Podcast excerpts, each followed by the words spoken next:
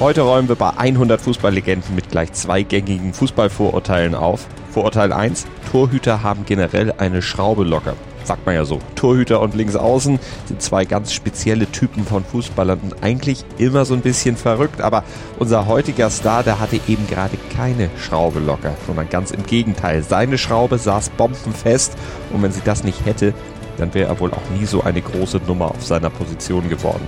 Und dann hätte er auch nicht Torhütervorurteil Nummer 2 eindrucksvoll widerlegen können, nämlich dass Engländer keine guten Keeper sein können.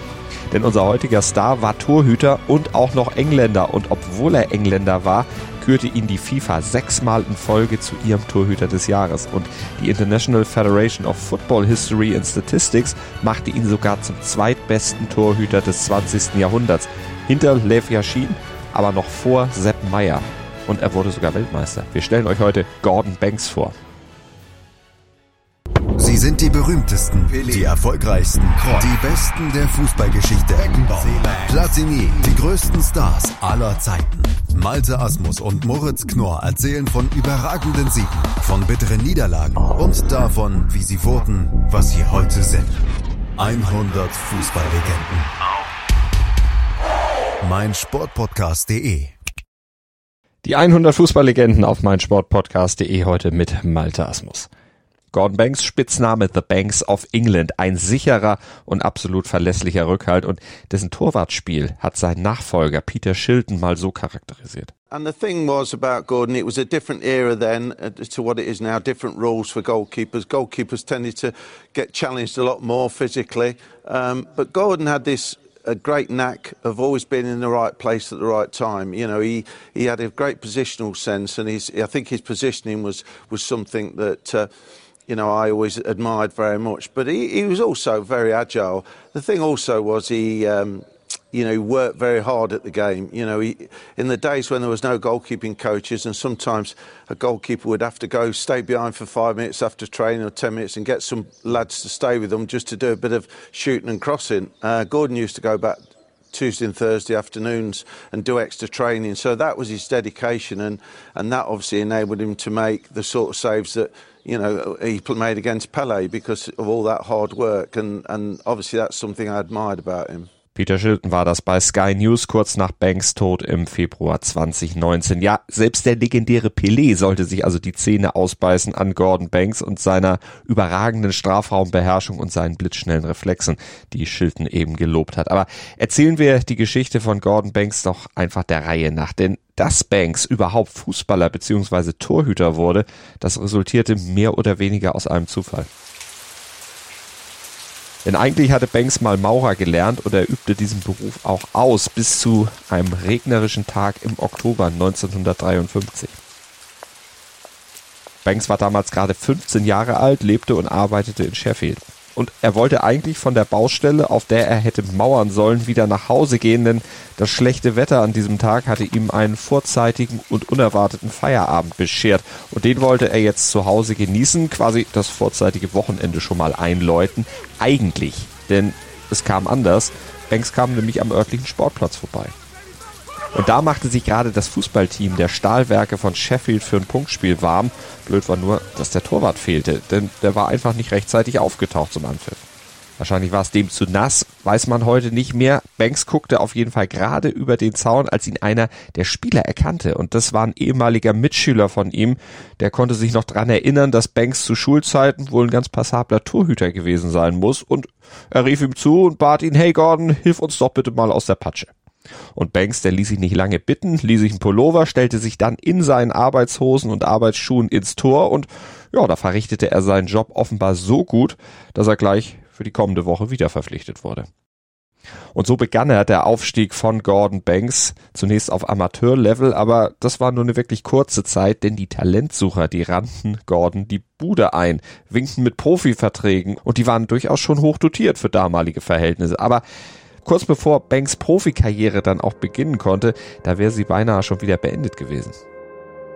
Denn bei einem Amateurspiel, da stürzte Banks bei einer Parade und brach sich den Arm direkt unterhalb des Ellenbogens. Und dieser Bruch, der musste im Krankenhaus operativ begradigt werden und es wurde eine Schraube eingesetzt, die die Bruchstelle stabilisierte und bis zu seinem Lebensende im Arm verblieb. Aber zum Glück wie gesagt, die Schraube war nicht locker, saß bombenfest und behinderte Banks somit auch keineswegs beim Spielen und so stand dann trotz dieses kleinen Rückschlags der weiteren Karriere nichts mehr im Weg. Über Chesterfield ging es für Banks im Juli 1959 zu Leicester City. Da musste er sich intern erstmal gegen fünf andere Torhüter durchsetzen hatte das aber relativ schnell erledigt und war schon nach einigen Spielen die Nummer eins. 1963 bekam er diese Nummer dann auch in Englands Nationalmannschaft, für die er insgesamt 73 Länderspiele bestreiten wollte. Der Höhepunkt seiner Zeit als Nationaltorhüter war natürlich die WM-Teilnahme 1966 im eigenen Land und dazu kam dann 1970 in Mexiko noch eine zweite WM-Teilnahme. From the four quarters of the earth they came, pilgrims united in devotion to the world's greatest sport. I am very pleased that this country is acting as host for the final phases of the World Cup. I welcome all our visitors and feel sure that we shall be seeing some fine football. It now gives me great pleasure to declare open the eighth World Football Championships. 1966, da hielt Banks einfach überragend. Blieb ohne Fehler, er war der Garant für Englands späteren Titelgewinn. Weder Uruguay, Mexiko noch Frankreich konnten ihn überwinden. Er war die ganze komplette Gruppenphase ohne Gegentor geblieben und auch im Viertelfinale gegen Argentinien, da hielt er seinen Kasten sauber und erstmals überhaupt musste Banks bei dem Turnier im Halbfinale hinter sich greifen. Aber Portugal und Eusebio, die brauchten dafür schon einen Elfmeter, damit sie das überhaupt hinkriegten. Naja, und was dann im Finale gegen Deutschland alles passierte, das weiß ohnehin jeder. Achtung, Achtung! Hi! Nicht im Tor, kein Tor. Oder doch? Jetzt, was entscheidet der Linienrichter? Tor. Was aber vielleicht viele nicht wissen, für Banks war das Finale gegen Deutschland rein familiär ein ganz besonderes Spiel. Denn während seiner Militärzeit war er in Deutschland in der Nähe von Braunschweig stationiert gewesen, hatte dort auch seine spätere Ehefrau, eine Deutsche, Ursula, kennengelernt. Und die dürfte im Finale dann wahrscheinlich nicht zu Deutschland, sondern eher zu ihrem Mann gehalten haben, ihm die Daumen gedrückt haben. Banks, der schwärmte auf jeden Fall im Interview über dieses Endspiel noch Jahre später. It's the it's the highest thing you can you can achieve in in, in uh, professional football, uh, obviously in, in, in, international football, and uh, to actually be there. I mean, when we entered the competition, we didn't know, even though we were playing uh, at Wembley and playing in England. Uh, we didn't know uh, how far we were going to get. We'd had a terrific run up up to the start of the of the tournament, but you still don't know. And to go on and then play in a final, well, the most incredible thing really, and then to go on to win it uh, was even greater, greater achievement. Really was. Mit der Nationalmannschaft hatte Banks also den höchsten Gipfel erreicht. WM-Titel noch dazu im eigenen Land. Das ließ sich natürlich nicht mehr toppen. Aber auf Nationalteam-Level, da sollte Banks dann trotzdem noch etwas erleben, was dann vielleicht auch seinen Platz in der Fußballgeschichte nachhaltig sicherte. Und das passierte vier Jahre später bei der WM 1970 in Mexiko. Denn auch da war Banks noch die unangefochtene Nummer eins im englischen Tor und er war erneut der sichere Rückhalt der Three Lions. Auch im Gruppenspiel gegen den späteren Weltmeister Brasilien war er das. Zwar konnte Banks die 0 zu 1 Niederlage Englands nicht verhindern, aber er zeigte die Parade des Turniers. Aber was? Die Parade des Jahrhunderts, die Parade seines Lebens. That's a good cross ball. It's Belay. And a fantastic save by Banks. What a fantastic save by Gordon Banks.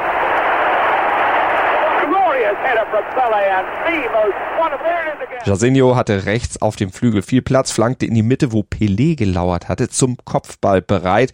Banks hatte zunächst den kurzen Pfosten abgedeckt, musste sich blitzschnell dann an die andere Ecke seines Tores orientieren und es gelang ihm tatsächlich mit einem fantastischen Reflex, diesen tückischen Kopfballaufsetzer von Pelé noch abzuwehren. Strafraumbeherrschung, Reflexe auf der Linie. Banks hatte für diese Parade alle seine Stärken hervorkramen müssen. Aber noch eines kam hier zum Tragen, denn was Peter Shilton vorhin ja schon gelobt hatte, die harte Arbeit, die Banks immer investierte. Auf Mexiko und solche Situationen hatte sich Banks nämlich extra vorbereitet, denn in Mexiko, das wusste er, da sprangen die Bälle bei Aufsetzern ganz anders ab als in England. Das hat er später der Football Writers Association nochmal erklärt und darauf hatte er sich eingestellt. When we played them that day, played them midday, uh, it was 103 degrees uh, and, the, and the, the, pitch was, was harder than, than this, believe me, it was harder than this. Uh, and when I got over there, uh, I'd noticed how hard the pitches were. And of course, when we had training sessions and started to have some shooting sessions, I noticed the ball when it when it when it was dropping in front of me, it was kicking it was kicking up, not not like here in England. You know, stayed lower in England. Uh, so I, I, started to do a little bit of it. Then I asked I asked the manager. Well, I told the, the boss uh, uh, Alf that I'd like to stop back a bit and do some extra shooting to get used to it. And I, and I, I did get used to it kicking up in front of me. And that's what helped me uh, make the save. Pelé biss sich also an Banks die Zähne aus und wer weiß, vielleicht hätten das die Deutschen im Viertelfinale der WM auch. Doch bei diesem legendären 3 zu 2 Sieg nach Verlängerung der deutschen Mannschaft, da hatte Banks gar nicht im Tor gestanden. Er lag krank im Hotelzimmer. Montezumas Rache hatte ihn flachgelegt und aus war der Traum von der erfolgreichen WM-Titelverteidigung für Banks und England. Dafür gab es kurz nach der WM dann eine besondere Ehre zu Hause in England für ihn. Die Queen ernannte ihn nämlich für seine Verdienste auf dem Platz zum Mitglied des Order of the British Empire und in England feierte man ihn als besten Keeper der Welt. Und das sollte er in den Augen der Engländer dann auch noch ein paar Jahre bleiben, bis erneut ein Unfall seine aktive Karriere in England beenden sollte, mit gerade erst 33 Jahren und, wie er damals selbst befand, auf dem Höhepunkt seiner Schaffenskraft. Banks war mit dem Auto unterwegs gewesen. Er kam gerade von einer Behandlung wegen einer leichten Verletzung, wollte nach Hause zum Mittagessen. Seine Fahrt verzögerte sich allerdings, da vor ihm ein anderes Auto schlich und so setzte Banks zu einem folgenschweren Überholmanöver an. Banks hatte offenbar ein entgegenkommendes Auto übersehen. Erinnern konnte er sich daran nicht mehr wirklich, sagte er in diesem Interview aus dem AP Archive. You know, I can't remember the crash, so um all I remember was waking up and, uh, uh, you know, in the hospital. So um, I just wanted, uh, you know, I, I, just realised that I was in a in a bad way, and uh, I just wanted them to get on with whatever they had to do. Die Ärzte hatten einiges zu tun. 200 Stiche waren nötig, um Banks schwere Verletzungen im Gesicht zu nähen. Die Narben in der Haut sollten heilen, nicht aber die Verletzungen in seinem rechten Auge. Das blieb nach dem Unfall blind. Und mit nur einem Auge war es unmöglich, weiter als Torwart auf höchstem Level zu spielen. Ohne räumliches Sehvermögen konnte er weder Flanken wie bisher berechnen, noch die Geschwindigkeit eines Balles richtig einschätzen. Und das führte dazu, dass Banks seine aktive Karriere beenden musste. Seine aktive Karriere, die ihn nach acht Jahren bei Leicester zu Stoke City geführt hatte. Mit beiden Teams hatte er immerhin je einmal den Ligapokal gewonnen. Banks sattelte um, verdingte sich zunächst als Jugendcoach in Stoke, aber wurde 1977 dann trotz seiner Sehbehinderung doch nochmal rückfällig und heuerte als Torhüter bei einem Profiklub an. In den USA nämlich bei den Fort Lauderdale Strikers in der North American Soccer League, damals ein Sammelbecken für alternde Fußballstars wie Pelé, George Best, Franz Beckenbauer oder Gerd Müller. Und in dieser mit Verlaub Operettenliga war offenbar auch ein einäugiger Torwart noch in der Lage, König zu sein. Banks wurde nämlich prompt zum Goalkeeper of the Year, nachdem er und sein Team in 26 Spielen 29 Gegentreffer kassiert hatten und damit die beste Defensive der Liga stellten. Ein anschließendes Trainerengagement beim unterklassigen Telford United endete erfolglos und mit dem Rausschmiss, aber das schmälert nicht die Leistung des Torhüters Gordon Banks, des wahrscheinlich besten Torhüters, den England je hatte und vielleicht auch je hat. Das war sie, unsere neueste Ausgabe der 100 Fußballlegenden hier auf meinsportpodcast.de. Bleibt unserer Serie gewogen, schaltet auch beim nächsten Mal wieder ein und vor allem Hört auch gerne die alten Folgen nochmal nach im Podcatcher eurer Wahl und wo es geht, bewertet sie bitte auch. Wir freuen uns über jede Rezension bei iTunes oder über jedes Like bei iTunes oder eben auch über Herzen und Bewertung bei Spotify. Da geht's mittlerweile ja auch. Also bitte besternt uns reichlich, beziehungsweise so, wie ihr meint, dass unser Podcast es verdient hat. Danke für heute. Bis zum nächsten Mal. Dir hat dieser Podcast gefallen? Dann klicke jetzt auf Abonnieren und empfehle ihn weiter. Bleib immer auf dem Laufenden und folge uns bei Twitter, Instagram und Facebook. Mehr Podcasts aus der weiten Welt des Sports findest du auf meinsportpodcast.de.